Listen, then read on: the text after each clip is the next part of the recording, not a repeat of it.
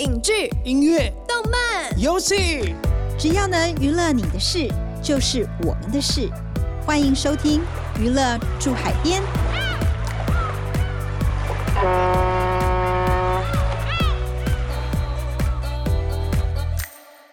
呃，大家好，欢迎收听由静好听与静周刊共同制作播出的节目《娱乐住海边》，我是静周刊娱乐产业组记者香怡斐，我是对记者咄咄逼人、讲话又经常失态的灭绝师太。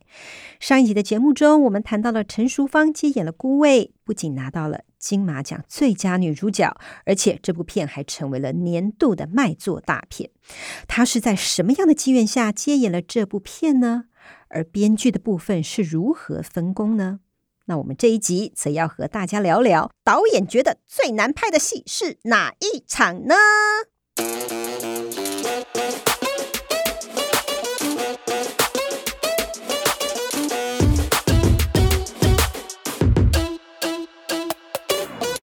在谈最难拍的一场戏之前，我可以先简单的介绍一下导演许成杰他的这个背景。那他其实大学原来是学理工的，他毕业于清华大学工科系。我当初看到“工科系”这三个字，我想说：“哦，你不要再唬我们，还有理科系的工科系。”我还想爱文科系、商科系，原来是什么？结果所谓的工科系是什么呢？就是。工程与系统科学系就是核工系，就是对核能工程哦，对，讲核核工系就比较听得懂。工程与系统科学系讲了，大家也听不太懂。我那时候就想，奇怪为什么要糊弄我？工科系有什么有什么科不能讲啊？原来是我错了，误会了。对，真的对。但其实呢，因为他一直非常喜欢电影，所以他念大学的时候啊，他参加社团什么也都是跟选跟电影有相关的东西。哎，我觉得理工男拍电影啊，好像在国内算是比较少数哈。哎，没有吗？杨德昌，但相对来讲比较孟红哦，他们也算是好啦。但是我觉得他们是不是做事方法都会就是要求比较有逻辑性啊，要有系统啊，就跟大家印象中中文组出身的，就是比较这叫什么？文科出身，确实是有导演拍电影节奏感会不太一样，而且他们其实都很理性，都有点冷冷的。我不知道你知不知道，你会不会有这种感觉？我自己脾气会不会也都不太好呢？嗯，但但许成杰还 蛮好的，他可能是因为新导演，因为他是工科系，他们其他两位都是资管，有资管系哦，他们他们有，他们都是资讯工程。对哦，对他们都，所以大家各位要那个要跟导演合作的时候，要看一下他是什么背景出身的。有一个乱讲，我们乱讲。对对对 对对，其实这个呃，许承杰当初大学毕业的时候，他有跟他的家人讲说，他想要呃学电影，但是这个发现他自己学的这个出身跟他要念的电影，其实好像有一点落差。本来想要在国内念研究所，那又发现。国内研究所要申请的这些条件跟他想象的也不太一样，他觉得难度很高，所以他就决定去申请国外的这个 NYU，就是李安念的这个纽约大学的电影研究所。申请之前呢，他也曾经在成品工作了一年，取得了相关的资历。当时他是呃吴清友推荐他进入 NYU 的。那像理工背景啊，对这个许承杰拍片的帮助有什么呢？呃，据他所说，他觉得可能是因为理工背景，所以他会比较理性，然后也可以很心平气和的去听大家的意见啊，整理问题，解决问题。不过有趣的是，呃，我问他说，那如果其他的人也是像你一样，他不是科班出身，但是他很想学电影，你会给他们什么样的建议？他就笑说：“哎呀，这个建议好危险哦。”对，我想说，他可能觉得这个拍电影真的是一个很冒险的工作，要做这这一行真的很不容易。大概中后段的时候，有一场是呃，淑芳阿姨回来跟三个女儿吵架，就是他们在家里面大吵架那一场，这样。那一场因为对话很长，那我觉得对每个演员有各自的难度啦。淑芳阿姨那个找她在，因为她前面可能情绪一直压着，就说都没事都没事，她就当在女儿面前也不想表露说她有在找这个阿姨这样。可是那一场，她发现那个阿姨自己来上香之后，她情绪根本就忍不住的时候，回家爆发的时候，一个是台词。超级多，淑芳阿姨这个角，那可能是她全片台词最多的一场戏啦。对女儿来说，他们要真正的直接去反抗这个妈妈，我觉得或多或少大家都会带入一点自己的一些记忆里面的一些经验啦。所以要真正去反抗自己父母讲那么狠的话的时候，我觉得演员来说都是很害怕的。对，所以那场戏镜头比较多也好，或者是演员的，那一定是要从头演到尾的，那不能中间有切断的这样。所以整场戏大家情绪都很满啊。像我就第一个 take 演完之后，Vivian 就说他觉得好伤心哦，就是他情绪就有点。那场他不用哭啊，那场是他是在骂人的，可是他会觉得那个情绪就是忍忍不住，然后尹轩的就会很紧张这样子。对，所以那一场跟摄影师都沟通说你。你不要坐在摄影机的那个摄影机位置给我坐，这样子。我想要最靠近他们，大家坐在一起，这样。所以说，我记得那一场戏是我坐在摄影机那边，当然他们镜头什么都调好了啦，只就是 我站在我坐在摄影机把位置让给我，我坐在那边看他们怎么互动，这样。就那场对大家来说都都很难啦，对。但是那一场过之后，后面就都会很顺。聊到孤位啊，我觉得大家想到除了导演许承杰啊，女主角陈淑芳啊，其实还有两位很重要的角色，就是两位监制。廖庆松还有徐若瑄，这两位也都出很多力，请那个怡斐先来介绍一下这个明星出身的小徐监制徐若瑄第一次斜杠，他为这部电影出了哪些力呢？对，这个小徐是徐若瑄自己讲，他说呀，因为我是第一次当监制啊，这个我不敢托大，就是你们都叫我小徐就好了啊。那所以他这个其实他一直有想要当监制这样的一个想法。那根据孤味的制片人刘婉玲说：“当初是透过秀泰集团的廖伟明知道徐若瑄想要尝试做监制，于是呢，孤味这边就会跟徐若瑄联系。没想到徐若瑄她一看到这个剧本，她就非常的喜欢，那也因此而担任这个影片的监制。她身为监制，除了帮忙协助邀约选角，像是这个呃杨一展啊、张钧甯。”里面的这些角色其实都是徐若瑄她出面邀请的。那同时她自己也加入这个电影的演出，在电影里面饰演的是二姐，就是电影这个三个姐妹里面唯一一个结婚而且生儿女儿的一位。她在里面的个性非常的强势，而且按部就班的照她的计划进行做事情。职业是一个女医生，所以她也一心想要把她的女儿培养成一个出人头地的一个孩子，打算把她送出国念书。那陈妍霏饰演的这个女儿呢，却对于这个强势的妈妈，呃，有一点反抗。她其实更希望留在台湾。我觉得像艺人斜杠当监制啊，好像现在是影视界的一个潮流。你看，像林心如啊、苏有朋啊，他们都纷纷做了监制，而且。耕耘了很多年哦，扶持了很多部，不管是电影啦、戏剧啦。但像这个小徐徐若瑄第一次做监制，票房就大卖，还真是。很难很不容易，对，是难怪他自称是一个孤位的幸运物，嗯、对不对？是是是，对。那徐若瑄是呃监制新人，但是另外一位监制廖庆松廖桑，他其实就是呃向来都是一直在帮助新导演。那从以前帮助新导演剪辑，那后来又更帮助很多新导演担任监制。那以他的监制的角色来说，最出名的当然就是侯孝贤，因为他跟侯导是多年的工作拍档。是。那除了从侯导的第一部电影开始就是廖桑担任剪接，那后来侯导的电影从一九九八年的《海上花》开始以来，有非常多电影都是他担任监制，像是这个《千禧曼波》啊，《最好的时光》啊，还有这个《刺客聂隐娘》都是廖桑监制的。那另外，廖桑还监制了像是呃二零零二年郑文堂的电影《梦幻部落》，或者是说这几年比较受到注意的。电影包括二零一八年庄景生的电影《引爆点》，还有二零二零年廖克发的电影《菠萝蜜》。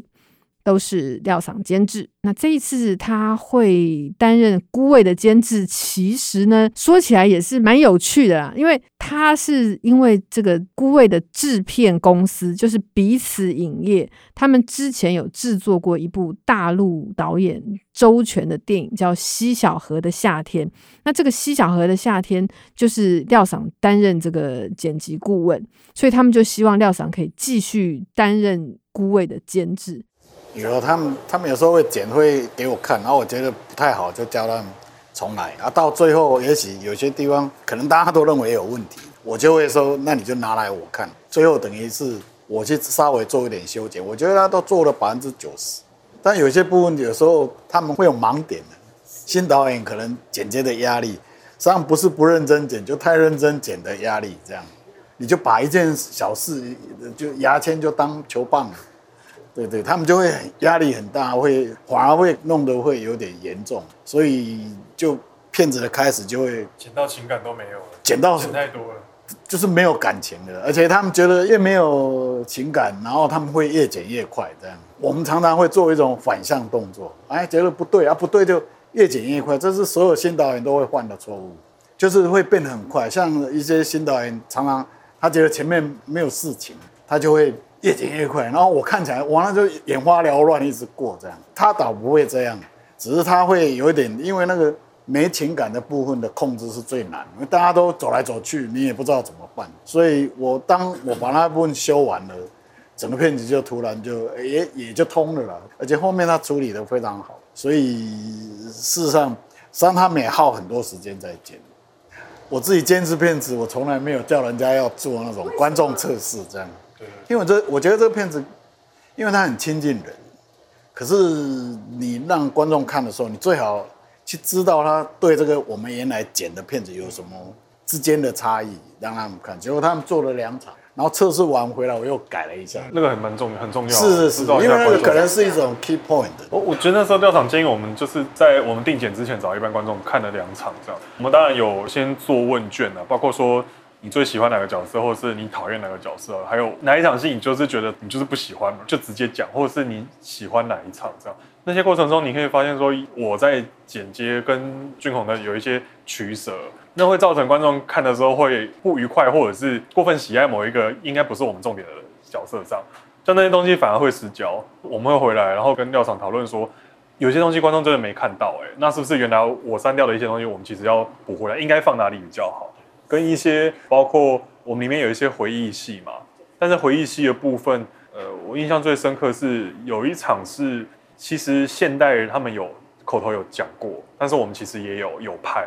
我记得给观众看的时候，我好像是拿掉的，所以观众就会说，他觉得那边讲一讲，他他没有得到他想要得到的东西，落掉了一个。对对，所以后来我们跟廖场讨论之后，我们我们把那场就放在现在讲了这个回忆之后，我们就把回忆那段就直接放在后面，然后对后面的时候再讲说，哦，真实的情况其实还有另外一面，现场大家没有讲到这样，所以观众其实给的一些回馈会帮助蛮多的。呃，廖赏呢，他其实从台湾新电影保姆这个 title 到后来变成新导演保姆，我们就可以看到说，其实他是在台湾电影界非常重要的一个人。那他剪接过非常多导演的第一部电影，第一个就是导演侯孝贤的《就是溜溜的他》，然后呢，杨德昌导演《海滩的一天》也是廖桑剪接，吴念真的《斗嗓》。张硕记的《钟仔》，杨雅哲的《囧男孩》，还有比较近一点的，像是黄西的《强尼凯克》，刘若英的第一部电影，后来的我们都是廖桑负责剪接的。嗯，我真的对廖桑感到非常的佩服。你想想看，他已经这么资深了，地位崇高，还愿意帮助新导演，真的是相当的难得。对，廖桑他不仅是一个资深的剪接师，他也监制了许多电影。跟新导演合作，通常会遇到什么样的状况呢？就太认真了，实际上太认真会是一种意识形态，这样就是你太认真，把什么事都看大了，这样他没办法用平常心去面对自己的电影，而且都用力过度。他算是比较好的，我觉得他应该有做过，而且态度也比较温和，愿意听人家的。可是那个有的人就是自己一肩扛的，那个就是你想他编剧编了好几年，能拍又拍很久，当然就无所不用其极，想把片子啊就太拧，所以看起来会呃。有很多问题在里面，而且主观设定也很多。也许他始终拍的都是他脑袋的想象，跟现实是有脱节的。常常新导演担心的都是这样，他还是在做他最原始的剧本中。可是你的演员已经不像你的剧中了，因为你用的人可能就你爱的人就不不能来演，要么都是天价什么，你只能实际上那个从剧本到拍摄，这这个本身实际上一般导演来讲都会沮丧的啦。因为一直换，一直换，换到最后就只能拍，那实际上那个压力是非常大的。顾问是很特别的，我自己监制过的片子，那个是所有出来的 cast 把我吓一跳。这个奇怪，这什么问题都没有，这是发生发生什么事这样？这个对我来讲真的不可能。我觉得他们运气也很好，然后运气真的很好，以一个第一部片子能做到这个状态，你知道，所有演员来面对我是说，我们好喜欢这部电影。我没听过演员讲这些话，真的，他们对他们对这个片子都非常非常喜欢的，而且导演有一种很奇怪的平衡，这样。对，这个一点我觉得是太怪了，这样，这个很少导演可以做到。真心来说，师太是相当喜欢顾伟啦。你知道我在看到电影的后半段，就是快要结束的时候，就是看到那个陈淑芳啊和龙少华在计程车上唱歌那一段，哦，我真的感动到哭了。还好我带两包卫生纸。哦，虽然很多电影人啦，我我知道，其实很多电影都觉得说啊，顾魏就是太通俗啊，甚至剧情太过八点档啦，啊，还有人说很像很像民视乡土剧了。但我觉得。你知道吗？它是真实的反映出很多人的家庭背景.